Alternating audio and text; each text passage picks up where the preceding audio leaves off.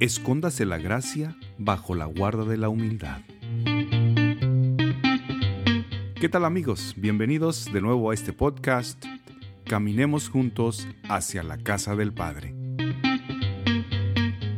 Cristo, Hijo, tendrás mayor seguridad si ocultas la gracia de la piedad, si no te subes, si no hablas mucho de ella, si no la ponderas mucho, si más bien te estimas en poco y temes, como concedida a uno que no la merece. Nadie debe apegarse fuertemente a tal sentimiento que puede cambiarse pronto en sentido contrario.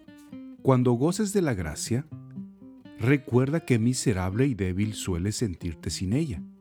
El progreso de la vida espiritual no consiste tanto en tener la gracia de los consuelos espirituales, sino más bien en sufrir su retirada con abnegación y humildad, y con paciencia, de manera que el ardor de la oración no se te enfríe entonces, ni dejes absolutamente ninguna de las otras que por costumbre deben hacerse. Al contrario, de buena gana se hacen, de la mejor manera en que uno sepa y entienda, poniendo de su parte lo que pueda Nadie se debe abatir entonces o descuidar en nada por aridez o espiritual angustia. En todo esto está el verdadero progreso. Hay muchos que luego luego se impacientan o se hacen dejados cuando no tienen buen éxito. En realidad el camino del hombre no siempre depende de él. A Dios le toca dar y consolar. Pero eso cuando Él quiere, en la medida que Él quiere, a quien Él quiere, como quiere, y nada más. Algunos imprudentes se han perdido a causa del don del fervor, por querer hacer más de lo que podían, sin tener en cuenta la medida de su pequeñez. Siguieron más bien el anhelo del corazón que el juicio de la razón, por haber presumido hacer cosas más grandes de lo que Dios quería. Pronto perdieron la gracia. Aquellos que en el cielo hacían sus nidos perdieron la fuerza y los bríos para que humillados y miserables aprendan a no valorar con sus alas, sino confiar en las mías. Los novatos, los inexpertos en el camino del Señor, fácilmente hierran el camino y se despeñan, si no se guían por la dirección de personas discretas. Los que se tienen por sabios rara vez se dejan guiar humildemente por otros. Es mejor saber poco, entender poco, pero con humildad. Vale más tener menos que más con peligro de soberbia.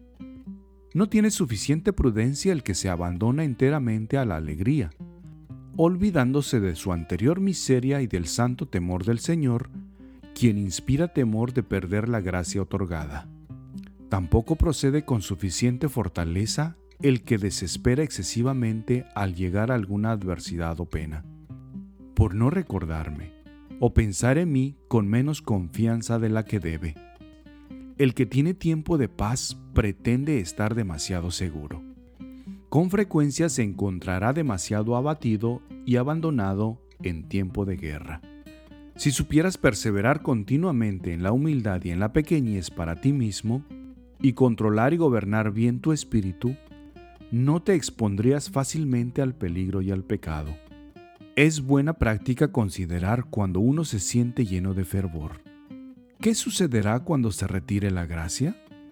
Y considerar, cuando eso haya sucedido, que esa luz puede nuevamente volver. Esa luz que por algún tiempo te quiere para que fueras precavido y fuera yo glorificado. Muchas veces servirá más esa prueba que si se tuviera siempre cosas prósperas al gusto de uno.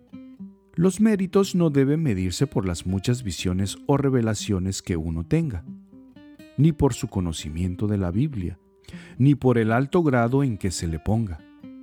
No debe medirse por el sólido fundamento de la humildad, por la plenitud de la caridad, por el empeño en buscar pura y totalmente la gloria de Dios, por la opinión de que nada vale uno, despreciándose y dándole más gusto cuando otros lo desprecian y humillan que cuando lo honran.